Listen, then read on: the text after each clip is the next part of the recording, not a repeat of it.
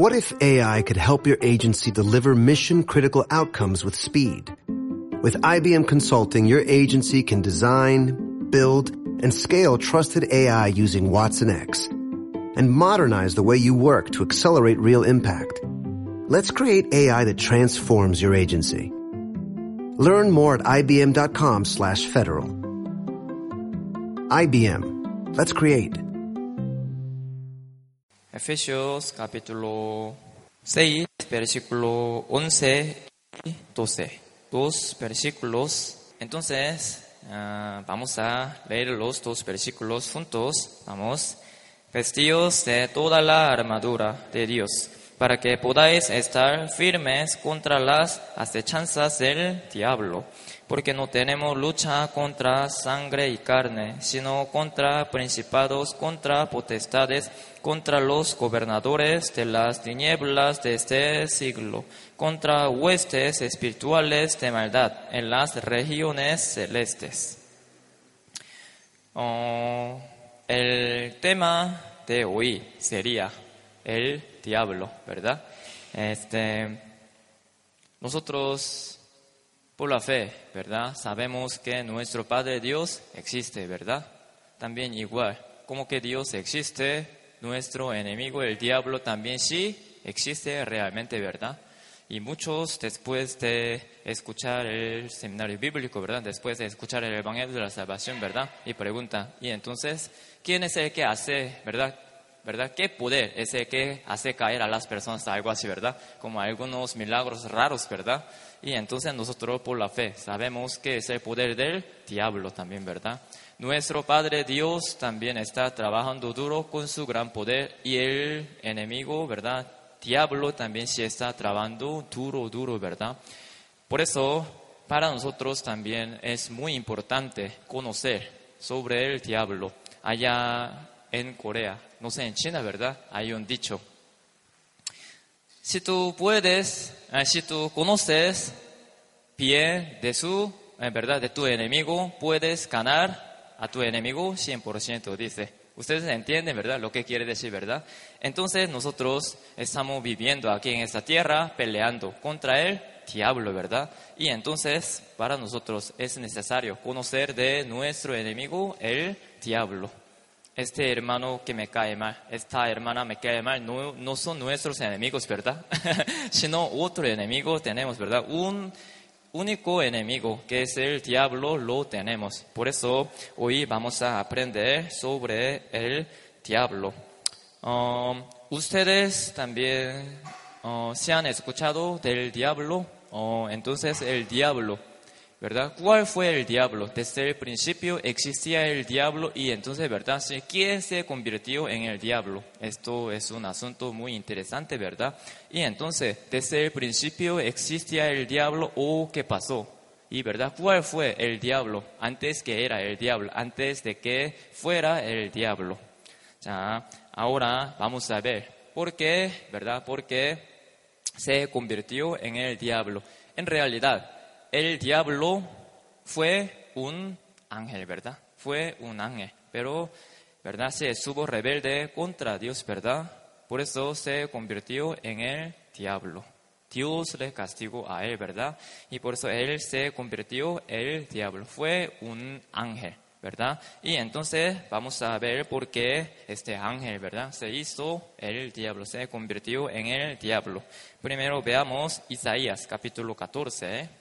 Por medio de este versículo podemos entender por qué este ángel se convirtió en el diablo. ¿Lo tienen? Entonces, del 12 al 15, cuatro versículos, yo se los leo. Dice, 12, ¿cómo caíste del cielo, oh lucero? El nombre del diablo, ¿verdad? Lucero.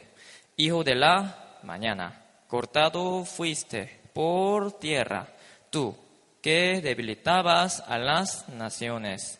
Tú que decías en tu corazón, subiré al cielo, en lo alto, junto a las estrellas de Dios, levantaré mi trono y en el monte del testimonio me sentaré a los lados del norte.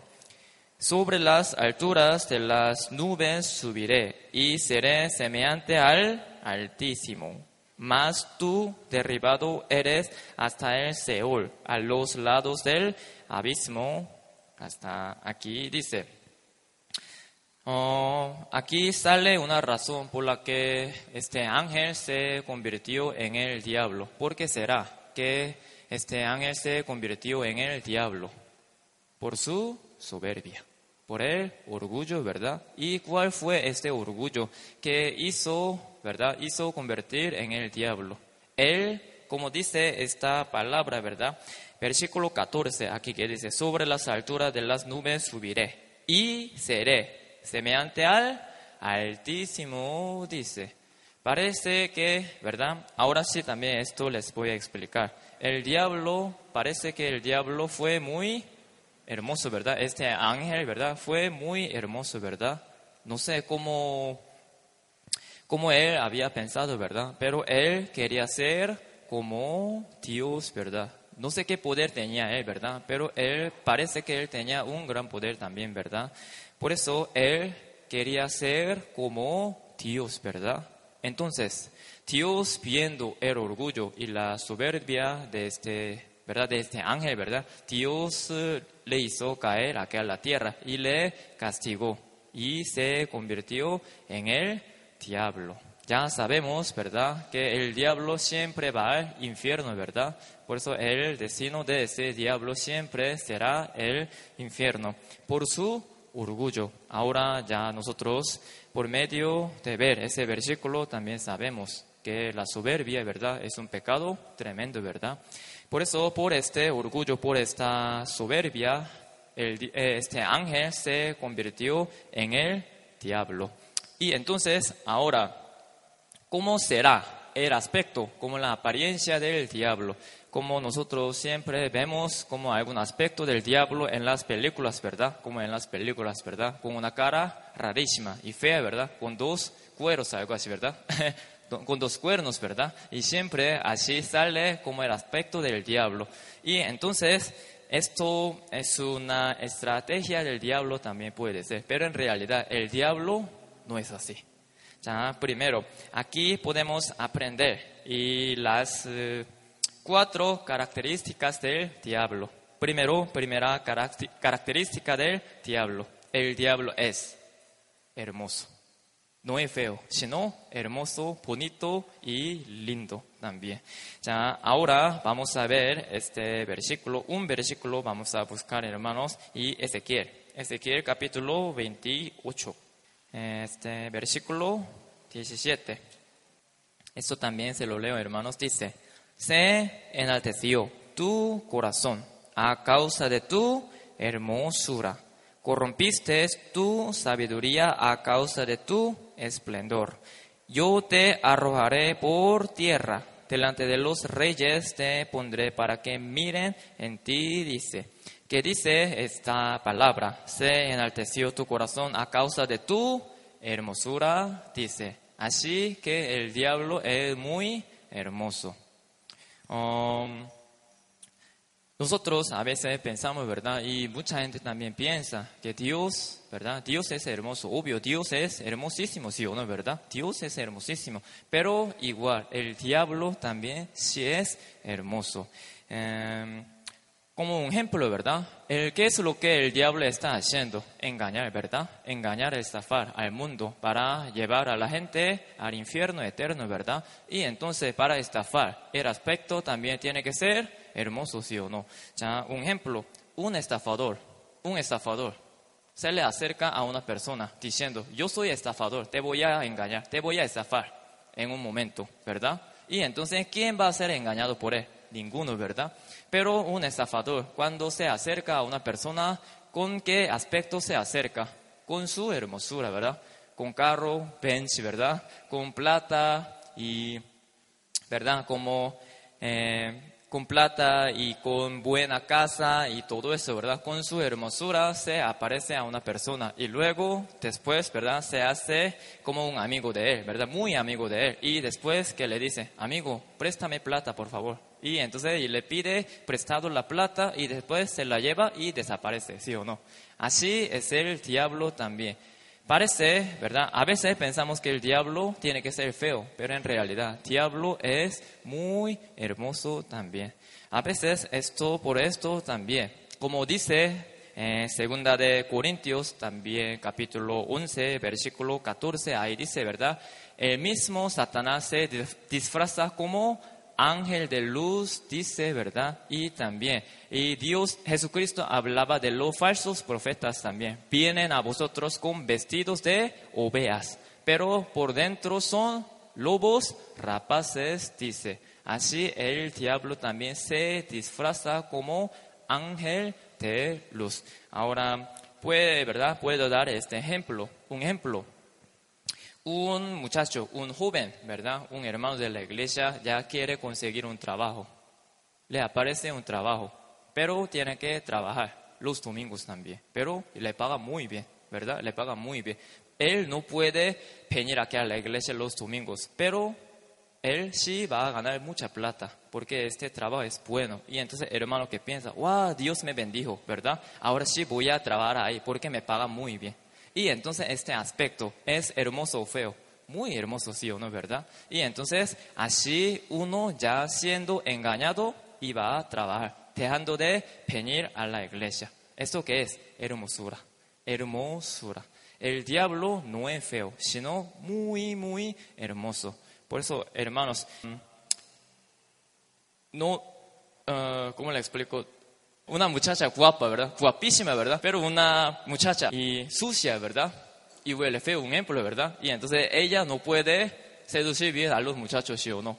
Así también el diablo siempre con vestido, con vestido lindo, bonito, con su aspecto lindo, quiere estafar al mundo entero y a nosotros también. Esto sería la primera característica del diablo, hermoso hermosura. Ahora la segunda, segunda característica del diablo.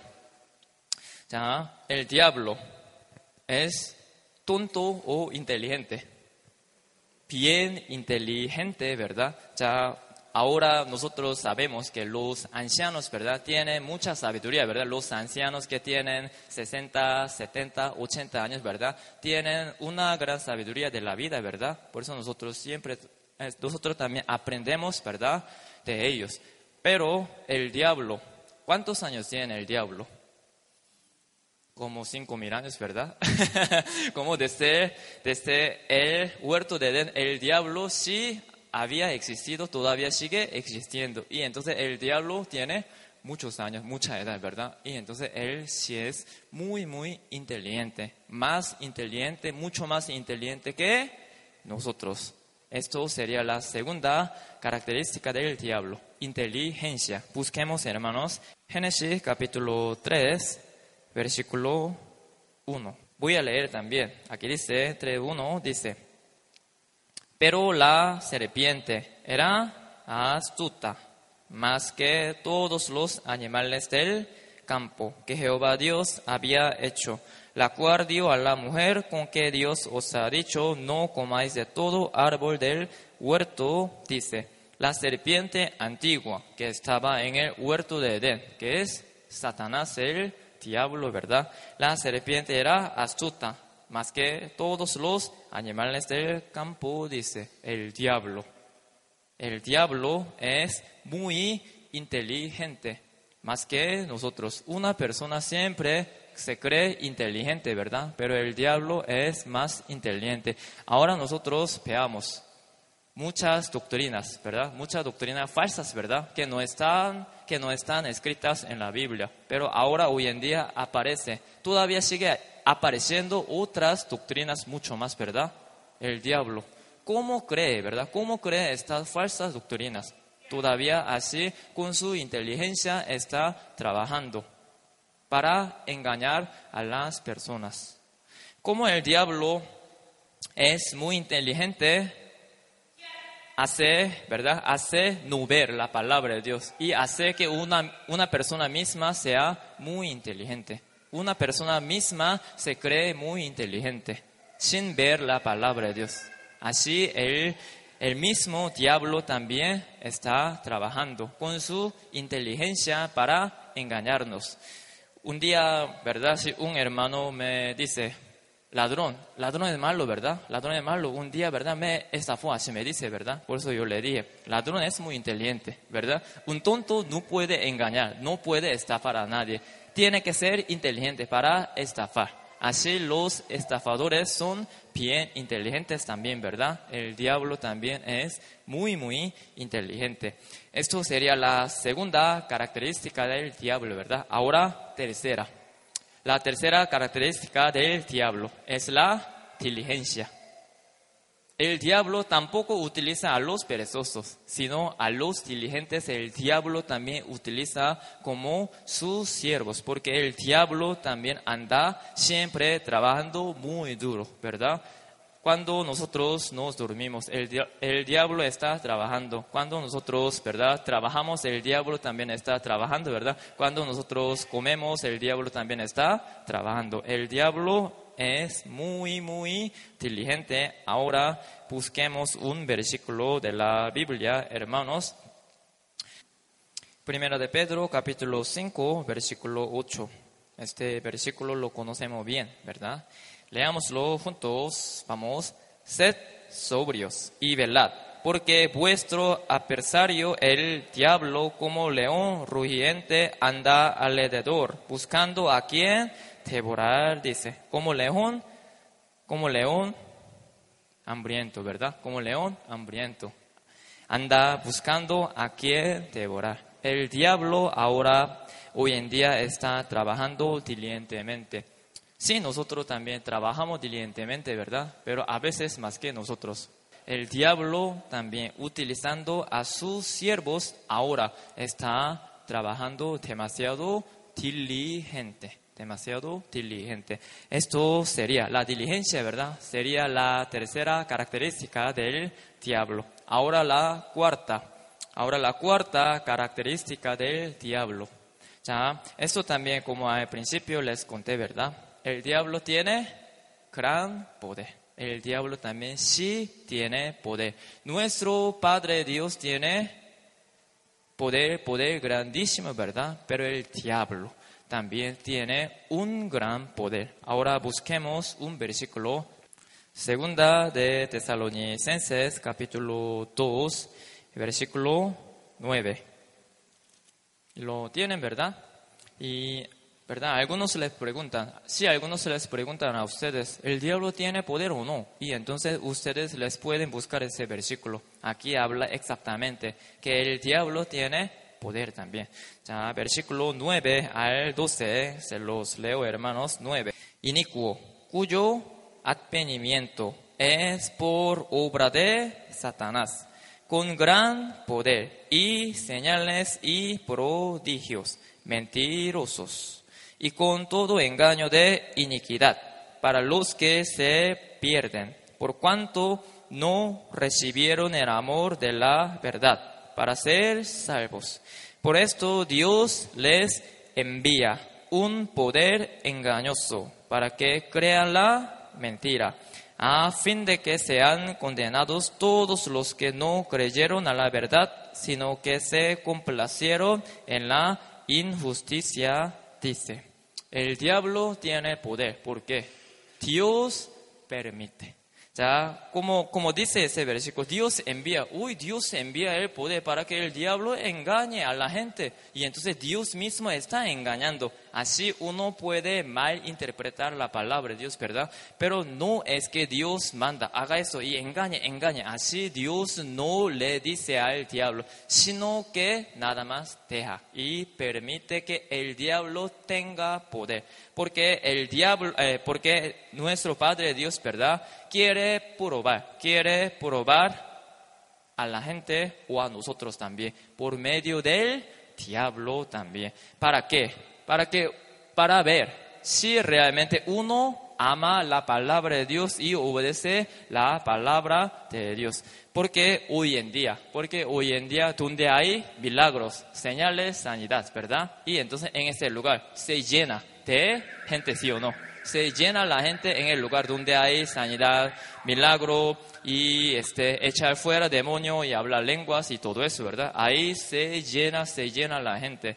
Pero donde hay la palabra de Dios, ¿verdad? Sí, gracias a Dios que ¿verdad? Somos muchos, pero en realidad somos pocos, ¿verdad? Comparándonos, ¿verdad? Con las personas que todavía no han renacido, ¿verdad?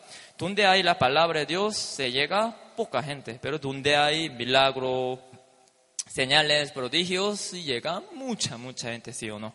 Así, así Dios permite que el diablo tenga este poder, para que el diablo sí engañe, pero Dios pruebe. Dios sí está probando de esa forma. Ahora estos son los eh, las cuatro características del diablo. Ya, ahora, entonces, ¿cuál sería el propósito? ¿Cuál sería el propósito del diablo? Número uno, ¿verdad? Primer propósito del diablo. ¿Para qué existe el diablo en esta tierra? ¿Qué está haciendo el diablo? Primero, esto es lo que hace el diablo, lo que hace el diablo, llevar a las personas a dónde? Al infierno eterno. El diablo ahora está trabajando para llevar a las personas al infierno eterno. Por eso el diablo ahora, donde hay la palabra de Dios, está trabajando mucho más. ¿Para qué? Para quitar la palabra del corazón, dice San Lucas. Busquemos, hermanos, San Lucas capítulo 8, San Lucas capítulo 8, versículo 12. Esto es eh, lo que hace el diablo para llevar a la gente al infierno eterno. ¿Lo tienen? Aquí dice 8.12.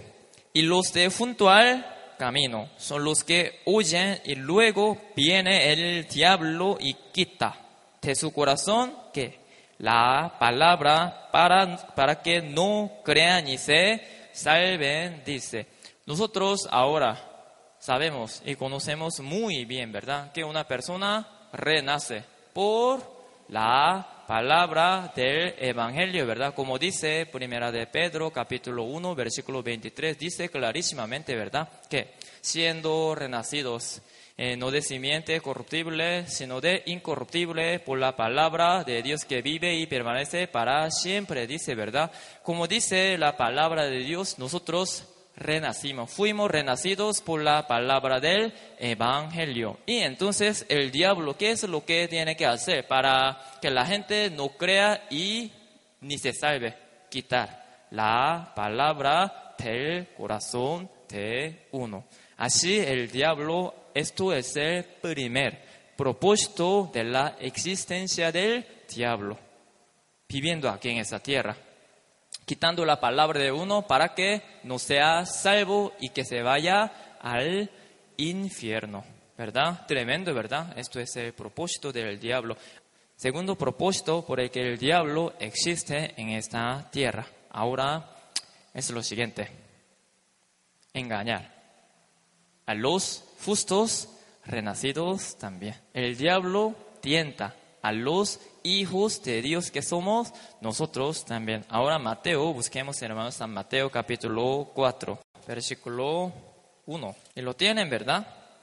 Aquí como un título aquí arriba dice, ¿verdad? Sí, sobre el capítulo 4, tentación de Jesús dice, ¿verdad?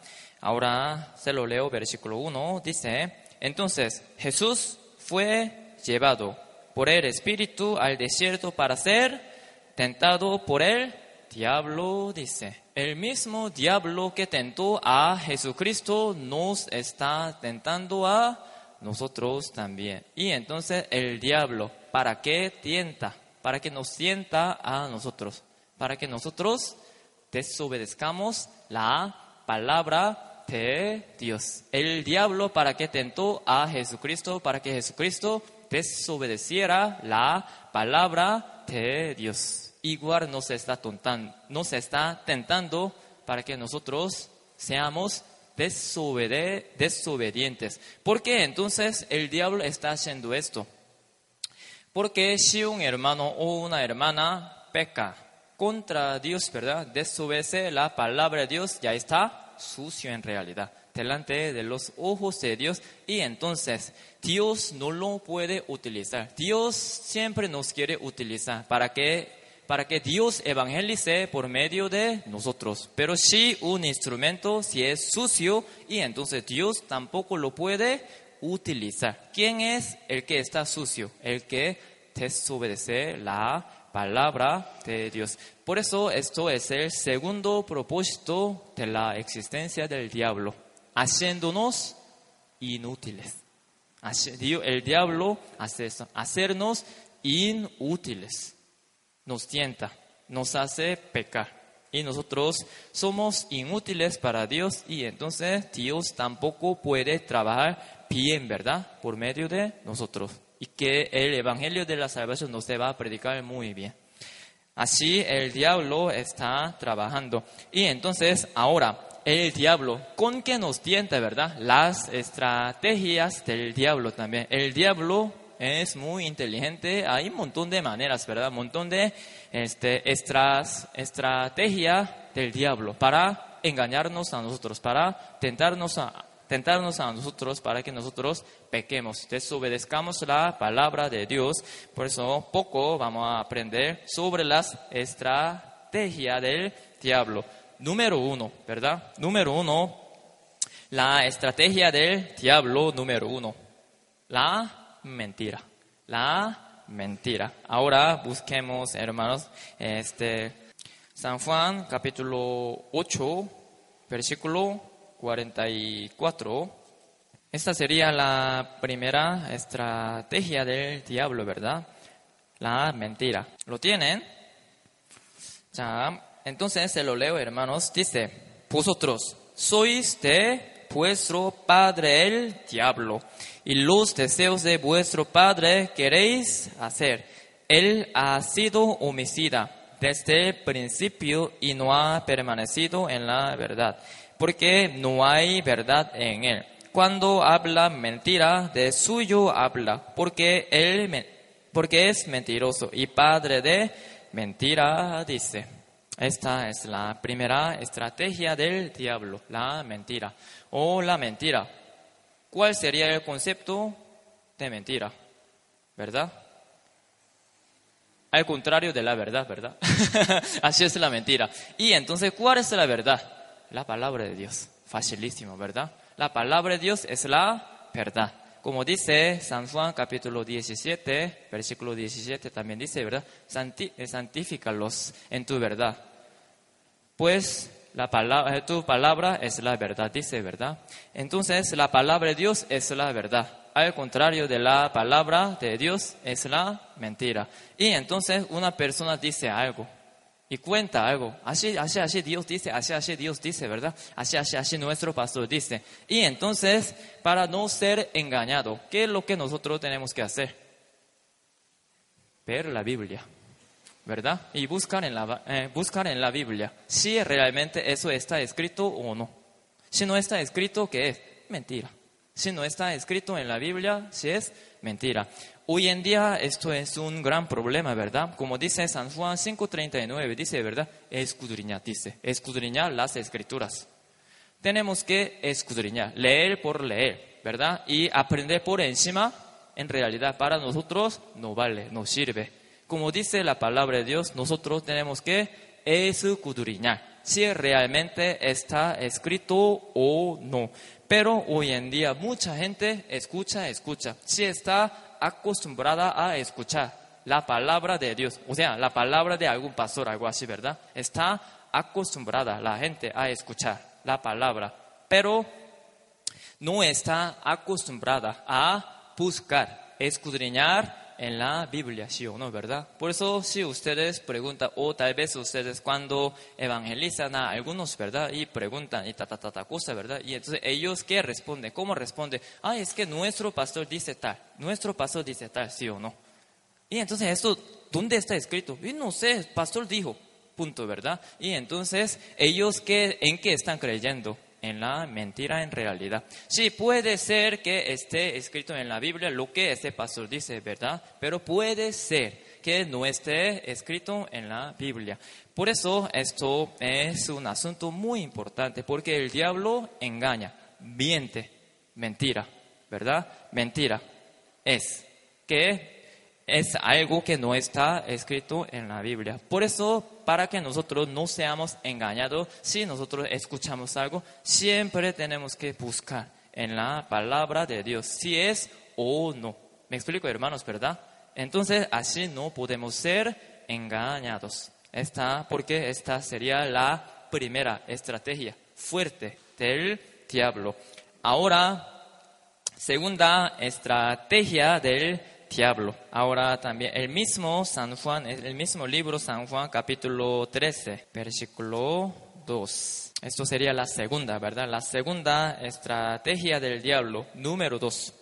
Si lo tienen, entonces esto se lo leo también. Dice, y cuando cenaban, como el diablo ya había puesto en el corazón de Judas Iscariote, hijo de Simón, que le entregase, que es el pensamiento, que le ha puesto, que ha puesto en Judas Iscariote, el pensamiento, el pensamiento del diablo. Nosotros tenemos que pensar, sí o no, ¿verdad? Tenemos que pensar siempre. Pero el diablo mete el pensamiento en uno. No me parece, ¿verdad? No me parece. Esto es el pensamiento de uno, ¿verdad? Por eso para nosotros tres palabras son muy peligrosas. Número uno, ¿verdad? Número uno. Pero. Pero. ¿Por qué pero? Pero ¿qué es? Justificarse, ¿verdad? Justificación. Ah, sí sé que la Biblia dice eso. Pero, ¿verdad?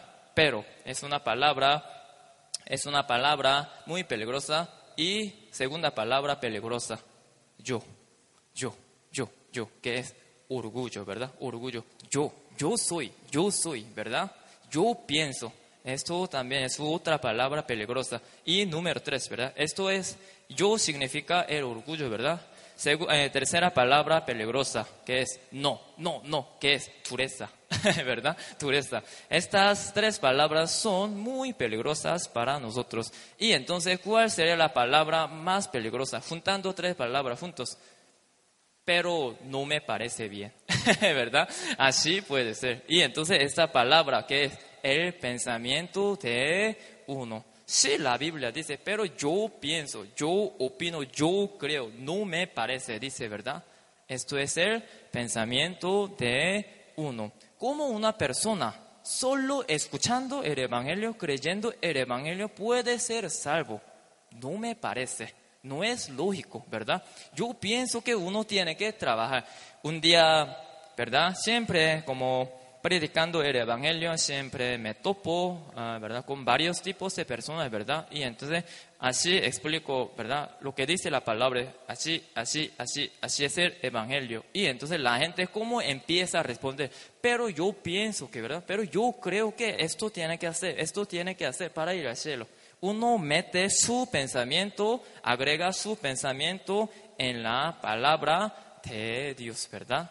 Por eso Así el diablo hace, ¿verdad? El diablo hace esto, meter el pensamiento en el corazón de uno. Muy peligroso. Sea, como también, esto también ustedes saben muy bien, ¿verdad? Este general, nada más, ¿verdad? Ustedes han escuchado de la historia de ese general Naaman, ¿verdad? Ese Naaman eh, tenía la lepra, ¿verdad? Era leproso, estaba leproso. Por eso Ah, él tenía una sierva judía y ella le contó, ¿verdad?, a general Naaman que se fuera, que buscara al profeta Eliseo, que está en Samaria. Él se va con toda su riqueza, ¿verdad?, para ver al profeta Eliseo. Y va y toca la puerta. Aquí estoy, aquí estoy yo, Naaman, general, ¿verdad? General Naaman. Pero, es ¿verdad? Y Eliseo solamente le envía a su siervo para decirle la palabra, vaya al río Jordán y métase siete veces, ¿verdad? Punto. Eliseo tampoco salió a atenderle. Por eso nada más que piensa, yo sí pienso, yo sí pienso que tengo que hacer y otro y otro y otro, ¿verdad? El río que está en mi país es mejor que este país, este río Jordán, ¿verdad? Así yo pienso, Así yo pienso. Él metió, en su, eh, él metió su pensamiento en la palabra de Dios. Era en realidad, no se iba, eh, no se iba a zambullar en el río Jordán. Pero escuchando a sus siervos, se metió en el río Jordán y salió sano, ¿sí o no? Porque él, porque él obedeció la palabra de Dios. Por eso a veces a veces sí, nosotros, como repito, ¿verdad? Tenemos que pensar siempre, pero nuestro pensamiento tiene que ser igual que la palabra de Dios. Se tiene que concordar con la palabra de Dios, nuestro pensamiento. ¿Me explico, hermanos? Esto sería la segunda estrategia del diablo, meter el pensamiento, meter el pensamiento. Y ahora, la tercera estrategia del diablo es lo siguiente. Um, eh, esto hace tener soberbia, hace tener soberbia y orgullo también. Busquemos esto también, Isaías capítulo 14. Isaías capítulo 14, versículo 13. También se los leo, dice tú qué? Decías en tu corazón, subiré al cielo, en lo alto, junto a las estrellas de Dios. Levantaré mi trono y en el monte del testimonio me sentaré a los lados del norte. Sobre las alturas de las nubes subiré y seré semejante al Altísimo. Dice, yo voy a ser como Dios yo voy a ser como Dios. Esto fue, como le expliqué, esto fue la razón por la que este, perdón, este ángel se convirtió en el diablo. Entonces, ¿verdad? Hay algunos, eh, algunos tipos de soberbias y orgullosos también, pero esto sería el orgullo que Casi todos nosotros tenemos. También tengo este orgullo también. Por eso siempre oro a Dios, ¿verdad? Para que Dios me quite este orgullo. Ya, esto sería un orgullo también peligroso. Esto, esto, es lo siguiente. Uno piensa que ahora está haciendo muy bien. O sea, no quiere represión. No quiere corregirse. Ya, y los pastores, ¿verdad? Y los pastores y el pastor, ¿verdad? Aquí está, ¿para qué? Para dirigirnos, sí o no. Para dirigirles, para corregirles a ustedes, sí o no. Pero el pastor Samuel, un ejemplo, a veces regaña, obvio, ¿verdad? A veces eh, reprende a los hermanos. Si se equivocan, ¿verdad? Si el pastor Samuel ve algo que tiene que corregir. Entonces el pastor Samuel también a veces reprende y corrige también con regaño y todo eso, ¿verdad? Pero uno dice, pastor, sí, acepto su reprensión, pero ya no vengo a la iglesia. Me explico, ¿verdad? Y entonces, ¿eso qué significa? No quiere aceptar esta corrección. Bueno, pastor, sí, ahora sí sé que yo me equivoqué. Sí, está bien. Está bien que usted me haya regañado, está bien, pero ya no vengo a la iglesia. Esto puede ser un gran orgullo también. Siempre nosotros tenemos gran falta, ¿verdad? Somos débiles. Dios nos tiene que corregir. Nosotros tenemos que permitir que Dios nos corría. A veces el líder de cada iglesia, pastores, evangelistas, ¿verdad? O como los líderes de cada sector también, quieren corregir, viendo nuestro error, sí o no. A veces siempre con amor, ¿verdad? Con cariño, pero a veces con regaño y con represión también, ¿verdad? Uno ya no quiere, uno ya sí, sí sabe, ¿verdad? Sí lo entiende. Esta represión, sí su error, sí lo entiende. Pero después piensa, uy, me callo mal, ya no quiero, ya no quiero volver. No vuelve. A veces esto también pasa en la iglesia, ¿verdad? Y entonces eso qué es? Orgullo. Esto es orgullo. Uno uno si quiere ser corregido por la palabra de Dios, siempre tiene que estar en la iglesia. Si nuestros pastores nos aman mucho, ¿verdad? Nos quieren mucho, nos quieren corregir con el amor, con la represión también, ¿verdad? Y entonces, ¿cuál sería la forma, la forma correcta de recibir la represión? Perdóname, ¿verdad? Perdóname, me equivoqué. Ahora sí voy a corregirme, ¿verdad? Así uno acepta y con, con sonrisa siempre pasó, gracias por reprenderme. Eh, bien bonito y lindo, ¿verdad? Pero una persona con su gran orgullo, ¿por qué me regaña? Estoy haciendo muy bien, esto no es nada, yo pienso que esto es mejor. Ahí me regaña, ok, está bien, y entonces ya no vengo, ya no hago. Entonces esto sería un gran orgullo. Por eso nosotros siempre tenemos que estar abiertos, ¿verdad? A recibir cualquier tipo de represión también. Así nosotros podemos dejar poco a poco nuestra soberbia y nuestro orgullo también. Esto sería la tercera, ¿verdad? Estrategia del diablo. Hacernos orgullos, soberbios, ¿verdad? Y ahora, esto también es muy peligroso. La cuarta estrategia del diablo. Hacer amar las cosas del mundo. Dios siempre dice, Dios tiene que estar en el primer lugar, ¿sí o no, verdad? Nosotros tenemos que amar a Dios más que todo, ¿verdad? Más que todo, pero el diablo, nuestro enemigo, el diablo, nos hace amar las cosas del mundo que a Dios. Busquemos, hermanos, eh, primera de Juan, busquemos primera de Juan, capítulo 2, versículo 15 y 16. ¿Lo tienen? 15 dice, no améis al mundo ni las cosas que están en el mundo. Si alguno ama al mundo, el amor del Padre no está en el amor.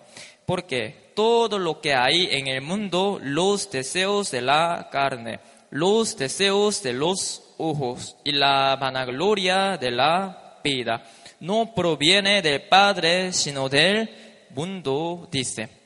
El diablo hace amar las cosas del mundo con eh, las cosas del mundo. Ah, mayormente son tres cosas, ¿verdad? Son tres cosas con las que el diablo nos tienta. Primero, plata, ¿sí o no? Dinero, dinero. Lindo, ¿verdad? sí, queremos tener mucha plata, ¿sí o no? ¿Verdad? Sí, es necesario tener la plata.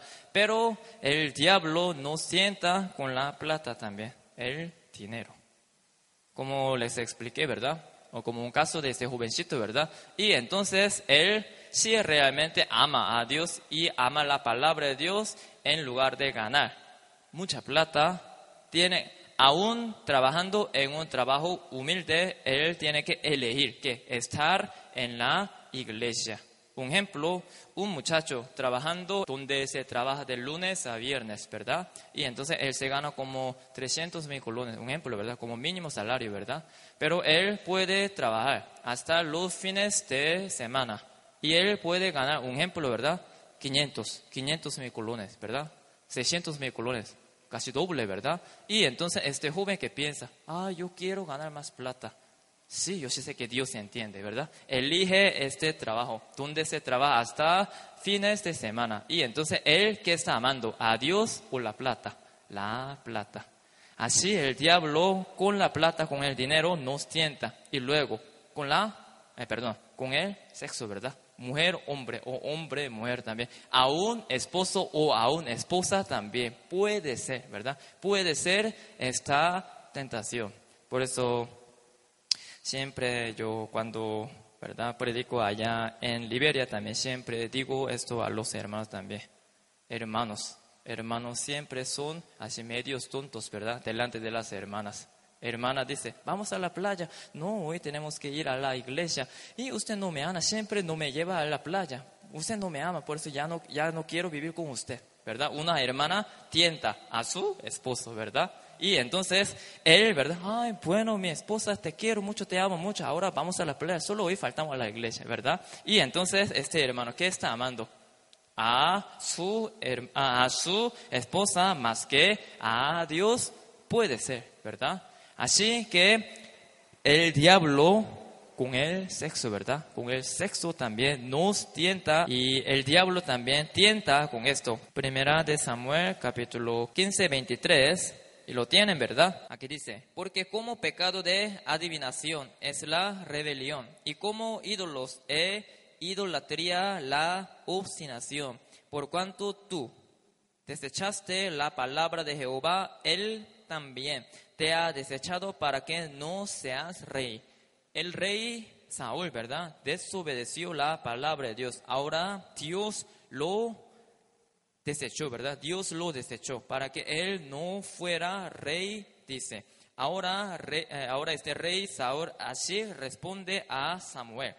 Versículo 24. Entonces Saúl dijo a Samuel, yo he pecado, pues he quebrantado el mandamiento de Jehová y tus palabras, porque temí al pueblo y consentí a la voz de ellos. Perdona, pues, ahora mi pecado. Un versículo más 30. Aquí dice, y él dijo, yo he pecado, pero esto es lo que está diciendo el rey Saúl. Dice, y él dijo, yo he pecado, pero te ruego que me honres delante de los ancianos de mi pueblo y delante de Israel y vuelvas conmigo para que adore a Jehová tu Dios, dice. ¿Me explico? Él fue desechado por Dios, pero él que está rogando a Samuel que lo tomara todavía como rey. No importa que Dios me haya desechado, pero quiero ser rey delante de las personas. ¿Me explico? Eh, ¿Verdad? Y esto lo comprenden, hermanos. No importa que Dios me utilice o no, no importa. Solo quiero ser bueno, mejor, delante de las personas. Esta es la honra. Está bien, estoy pecando, estoy pecando, pero yo, yo estoy pecando, estoy desobedeciendo, pero quiero que hermanos me vean como buen hermano, como un hermano bien bonito, lindo. ¿Me explico? Esto sería la honra. Es un pecado también grande. Es una estrategia del diablo, una cosa del mundo. Así, esto fue la... Eh, cuarta, ¿verdad? Esto fue la cuarta estrategia del diablo. Ahora, quinta. Ahora, quinta, segunda de Corintios. Segunda de Corintios. Esta quinta estrategia del diablo, eh, versículo 10. 2, 10 y 11. ¿Lo tienen? Aquí dice, y al que vosotros perdonáis, yo también. Porque también yo lo que he perdonado, si algo he perdonado por vosotros, lo he hecho en presencia de Cristo, para que Satanás no gane ventaja alguna sobre nosotros, pues no ignoramos sus maquinaciones, dice. Esta es la maquinación, ¿verdad? Estrategia del diablo. ¿Cuál sería? División entre los hermanos. Odio entre los hermanos. Obvio, una persona, un hermano y una hermana justo renacido tiene que aprender siempre bien la palabra de Dios, conocer, conocimiento de la Biblia. Pero ahí, obvio, ¿verdad? Obvio, ¿verdad? Sí tiene que conocer uno bien la palabra de Dios. Pero más que esto, más que esto, importante, que amar a los hermanos, amar a los hermanos. Un ejemplo, cada uno de ustedes leen casi 10, 100 veces, ¿verdad? La Biblia montón de veces leen la Biblia y conocen bastante, bastante conocimientos de la Biblia, ¿verdad? Pero entre ustedes, ¿verdad? Y unos con otros no se aman y entonces Dios tampoco puede trabajar entre nosotros. ¿Me explico? Esto sería un asunto poco complicado o, ¿verdad? difícil de entender. ¿No? Como uno sí conoce la palabra de Dios, ¿verdad? Entonces ahí se va a predicar bien la palabra de Dios. Aquí en la iglesia siempre hay la palabra de Dios. Por eso el Evangelio de la Salvación se tiene que predicar muy bien entre nosotros. Pero, como le repito, ¿verdad? Cada uno de ustedes conoce muchos conocimientos de la Biblia. Muy bien. Pero no se aman entonces en esta iglesia tampoco se va a predicar muy bien el Evangelio. Esto es un secreto, es un secreto muy, muy importante, muy, muy importante. El amor unos con otros entre los hermanos. Sí, conocer la palabra de Dios, no ignoro, ¿verdad? Importantísimo. Pero si uno realmente sí conoce la palabra de Dios, tiene que amar a los hermanos también. Por eso, así el diablo, sabiendo muy bien esto, sabiendo muy bien esto, siempre anda haciendo divisiones entre los hermanos. Cada uno de los hermanos lleva muy bien la vida cristiana y siempre lee la palabra de Dios, siempre ora a Dios, ¿verdad?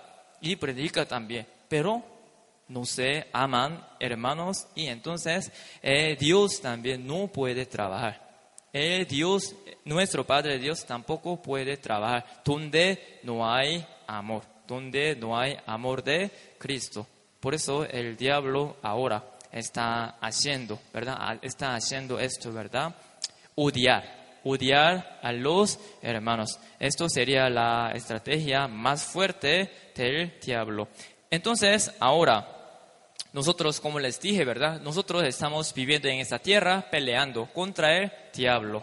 ¿Cómo nosotros podremos ganar? Esto también es importante, ¿verdad? ¿Cómo nosotros podremos ganar al diablo? Ya, nosotros somos soldados, ¿sí o no? Y entonces los soldados que llevan siempre armas, ¿sí o no? Armas. Como un soldado y sale a la guerra sin nada, solo con puño, ¿verdad? Y entonces siempre pierde, ¿verdad? Porque no tiene nada y los enemigos, ¿verdad? Y nuestro enemigo tiene gran armadura también. Por eso nosotros también tenemos que eh, llevar siempre nuestra arma. Esta arma, ¿cuál sería esta arma para pelear contra nuestro enemigo, el diablo?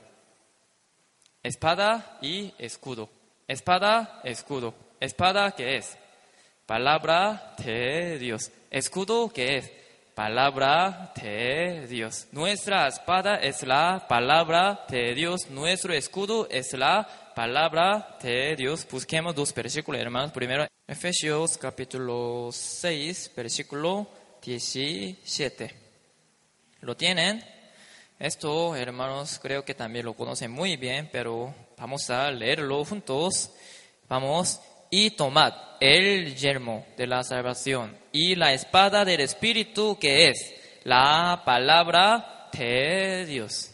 Tenemos el Espíritu Santo, sí o no, ¿verdad? Cuando recibimos el Espíritu Santo, cuando nosotros entendimos y creímos en el Evangelio de la Salvación, ahí automáticamente ya recibimos el Espíritu Santo. El Espíritu Santo ahora sí está listo para pelear. Pero con armas, ¿sí o no? Pero si no tiene arma, nunca puede pelear, pierde. Eh, la arma, el arma, que es la palabra de Dios. Un soldado sale a la guerra con un cuchillo, ¿verdad? Con un cuchillo. Y entonces, con un cuchillo. Entonces nunca puede ganar, ¿verdad? Porque el enemigo tiene una espada grandote, ¿verdad?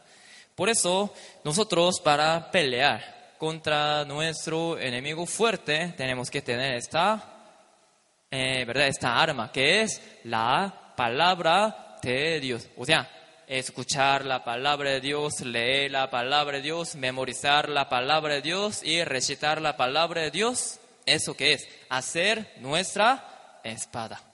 Por eso nosotros siempre tenemos que estar siempre, siempre, siempre cerca de la palabra de Dios. Así que nosotros podemos tener una espada muy fina, ¿verdad? Muy fina, muy fuerte también. Eh, ahora, Jesucristo, como San Mateo capítulo 4, ¿verdad? Versículo del 1 para abajo, ¿verdad? Ahí sale, como leímos, ¿verdad? Ahí sale la tentación de Jesús, ¿verdad? Jesucristo fue llevado por el Espíritu Santo para ser tentado, dice, ¿verdad? El diablo tentó a Jesucristo, ¿verdad? Con tres cosas. Pero cada vez que el diablo le decía a Jesucristo, ¿verdad? Con su tentación, Jesucristo que, dijo, escrito está, ¿verdad? Escrito está. El diablo mismo también conoció la palabra de Dios, ¿sí o no? Sí sabía la palabra de Dios, porque él también sí tomó una parte de la palabra de Dios. Él tomando la palabra de Dios tentó a Jesucristo. Pero Jesucristo que dice, escrito está, escrito está, escrito está. Así Jesucristo venció al diablo. Ah, es que nuestro pastor, como es mi amigo, mi hermano, ¿verdad? Como, eh, como una buena persona me dijo esto. Y entonces nosotros, ¿qué tenemos que hacer? Escrito está. Escrito está.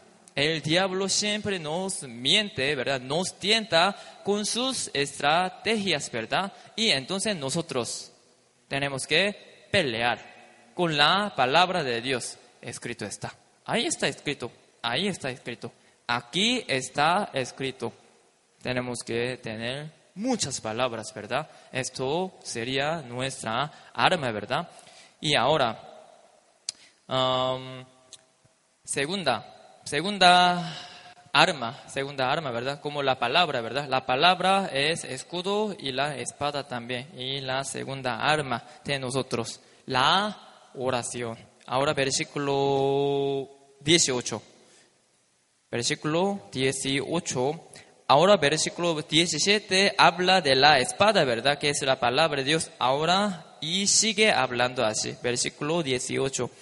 Orando en todo tiempo con toda oración y súplica en el Espíritu y pelando en ello con toda perseverancia y súplica por todos los santos, dice. Oración, oración, siempre estamos escuchando sobre la oración, ¿verdad? Ah, ah, ¿Qué les parece, hermanos? ¿Les cuesta orar o es fácil orar para ustedes? ¿Qué piensan ustedes? ¿Fácil o difícil orar a Dios? Difícil en realidad, difícil, muy difícil.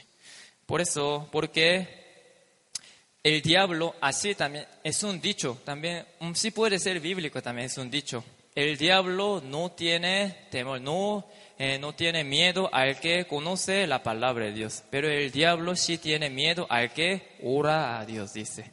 Porque solo nosotros, por medio de la oración, podemos tomar recibir el poder de Dios. Uno sí puede leer mucho la palabra de Dios, ¿verdad? Pero si no ora, ese hermano no tiene poder. Sí tiene conocimiento, sí tiene eh, ciencia, ¿verdad? Sí tiene ciencia bíblica, pero no tiene poder. Por eso oración es muy importante, por eso nos cuesta, porque el diablo también hace que nosotros no oremos. ¿Con qué? Con cansancio, ¿verdad? Con el estrés y todo eso, ¿verdad? Y uno, un día, ¿verdad? Sí, como hermanos de allá de la iglesia de Liberia, ¿verdad? Ya como son, ellos como son niños todavía, ¿verdad? Ahora van creciendo. Por eso me pregunta, ¿cómo yo puedo orar? Así me preguntan, ¿verdad? ¿Cómo yo puedo orar? Por eso yo le dije, como sea, ¿verdad? de pie, sentado, caminando, usted puede orar. Así yo le dije, ¿verdad? Pero me, ¿verdad? Me vuelve a preguntar. Entonces yo acostado puedo orar? Así me pregunta. Por eso yo le dije. Ya, no sé si usted sí le ha pasado. Ya, usted se acuesta y ora. ¿Qué pasa? Ronca, ¿verdad? Rapidísimo ronca. Por eso, acostado orar no es bueno. Acostado orar no es bueno. Por eso, mejor, mejor, ¿verdad? Sentado arrodillado, ¿verdad? Sentado o arrodillado o de pie caminando, mucho mejor también. Por eso solo evite orar a Dios acostado. Por eso, así que orar es muy, muy importante. Por eso, con la oración, nosotros podemos recibir el poder de Dios para ganar al diablo. Ahora, también, esto también es una, eh, nuestra nuestra arma, nuestra arma para vencer al diablo, la diligencia. Ahora sí la diligencia. El diablo es diligente y entonces nosotros mucho más. Tenemos que ser diligentes también. Busquemos Efesios capítulo 4, versículo 27. ¿Lo tienen? Ya, esto hermanos, vamos a leerlo juntos. Vamos. Ni deis lugar al diablo, dice. Ni deis lugar al diablo, dice. Porque el diablo cada rato, como ya hemos visto, ¿verdad? El diablo es, eh, anda como león rugiente, hambriento, ¿verdad? Trabaja diligentemente y entonces nosotros no tenemos que dar campo al diablo. ¿Cómo entonces nosotros no damos el campo al diablo? Si nosotros trabajamos nosotros mismos diligentemente, leemos la Biblia diligentemente, escuchamos la palabra de Dios diligentemente, oramos a Dios diligentemente, predicamos el Evangelio diligentemente y entonces quiere decir que no estamos dando el campo al diablo. Eh, rey, eh, ¿verdad? Sí, hombre de, hombre grande de fe, ¿verdad? Rey David, ¿verdad? Rey David también grandemente pecó. Un día, ¿verdad? Un día pecó, adulteró con la esposa de su siervo ¿no? ¿verdad? Con Besabé, ¿verdad? Adultero con ella. Entonces, ¿en qué situación David estaba para que él pecase? Él estaba solito, ¿verdad? Levantado tarde. Él, ¿verdad? Su, uh, su pueblo, ¿verdad? Salió a la guerra, ¿verdad? Salió a la guerra, pero él solito se quedó en su palacio y se levantó muy tarde. Andaba ahí arriba viendo Ay, ¿cómo está, verdad? Sí, él vio a una mujer guapísima, ¿verdad? Que era Besabé. Por eso ya dijo a sus siervos que lo, eh, que lo traigan, ¿verdad? Que la traigan, ¿verdad? Sí, después David pecó. Y entonces, ¿por qué David pecó? Porque él dio campo al diablo. Él sí tuvo que salir a la guerra, sí, él tuvo que trabajar, tuvo que pelear, pero él se quedó solito en la casa, ¿verdad? Por eso él, esto fue una causa por la que eh, fue causa que le hizo pecar. Así que nosotros no tenemos que dar el campo al diablo, tenemos que trabajar, tenemos que estar diligentes, arma de nosotros para pelear contra el diablo. Santiago capítulo 4, versículo 7. Se lo leo, dice, someteos pues a Dios, resistid al diablo y huirá de vosotros, dice. El diablo huye de nosotros. Si nosotros estamos sujetos, eh, sujetos, eh, sometados, ¿verdad? A Dios. ¿Qué significa esto? La obediencia. La obediencia. El diablo nos quiere tentar. Quiere decir, nos hace desobedecer.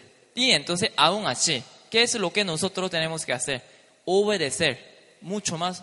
Y este, Pastor Samuel, estoy obedeciendo. Y entonces así va a decir Pastor Samuel, más obedezca, más obedezca. Hoy obedezca, mañana obedezca, el día siguiente obedezca, pasado mañana obedezca, que sigue obedeciendo. Así que el diablo ya ve, ah, él siempre está obedeciendo la palabra de Dios y huye de él.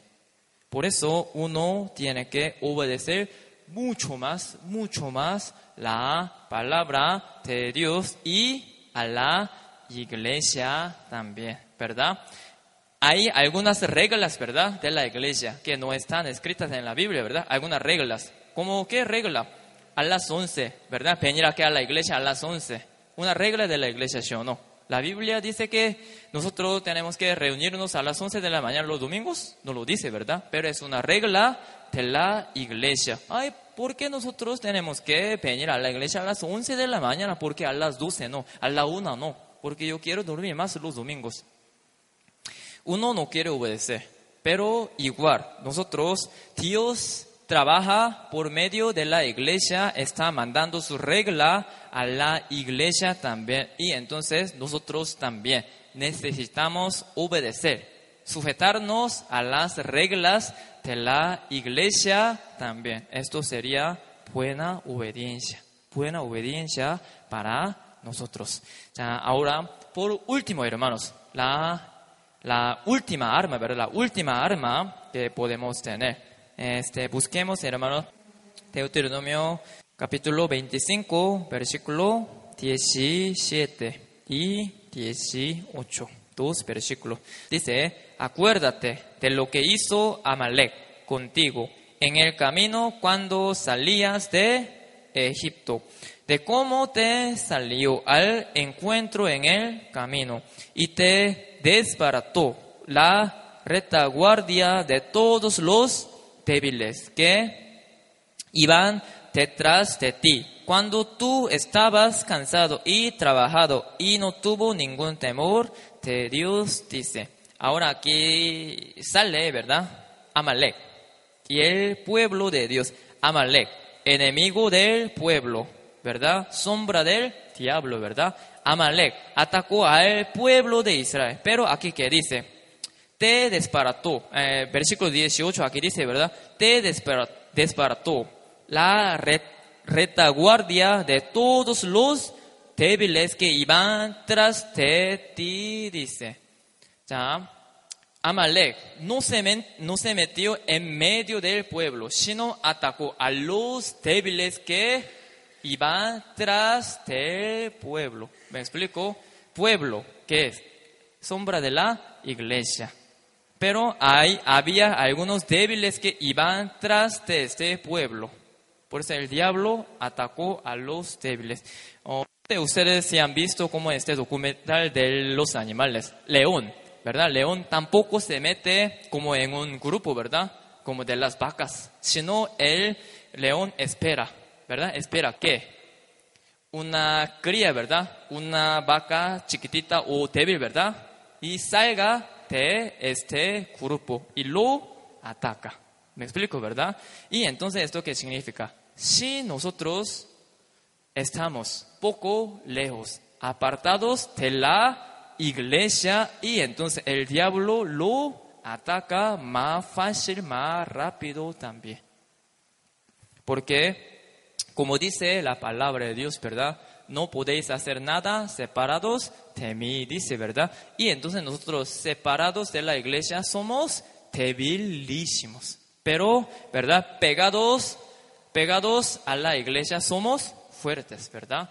Por eso, para ganar contra el diablo, personalmente, uno también siempre pelea con el diablo, ¿verdad? Contra el diablo, pero nosotros siempre peleamos juntos. Juntos nosotros peleamos contra el diablo. Por eso nosotros en cada reunión, en cada seminario y en cada comunión tenemos que participar, ¿verdad? Para que estemos juntos y que seamos fuertes. Pero un hermano, sí está bien, ¿verdad? Pero un hermano inconstantemente llega a, las reuniones. Los domingos, un domingo llega, otro domingo falta y un miércoles llega, otro miércoles falta. Inconstantemente se reúne y entonces quiere decir que está poco apartado, que es débil. Y entonces el diablo lo ataca fácilmente, porque es débil. Por eso, para que el diablo no nos ataque, nosotros siempre tenemos que estar unidos como un grupo, como una familia. Así que nosotros podemos pelear contra el diablo. Um, así también aquí en la Biblia, ¿verdad? En la Biblia habla mucho más del diablo. Hoy en realidad hemos aprendido poco del diablo, pero esto, ¿verdad? Sería gran provecho, ¿verdad? Para cada uno de ustedes, para que ustedes peleen contra el diablo. Dios va a hacer todo. Dios hará. Dios conocerá. Dios hará. Buena palabra, ¿verdad? Dios cambiará. Buena palabra, ¿verdad? Pero nosotros también tenemos que poner nuestra parte. Nosotros también tenemos que pelear. Si Dios nos ayuda, si nosotros realmente tenemos ganas de pelear contra el diablo, pero no tenemos estas ganas. No queremos pelear contra el diablo. Dios tampoco nos puede ayudar. Por eso, hermanos, por favor, ¿verdad? Que siempre nosotros tratemos de pelear juntos, ¿verdad? Contra el diablo para que solamente nuestro Padre Dios reciba toda la gloria por medio de nosotros. Amén, hermanos. Muchas gracias. Entonces, hasta esto aprendimos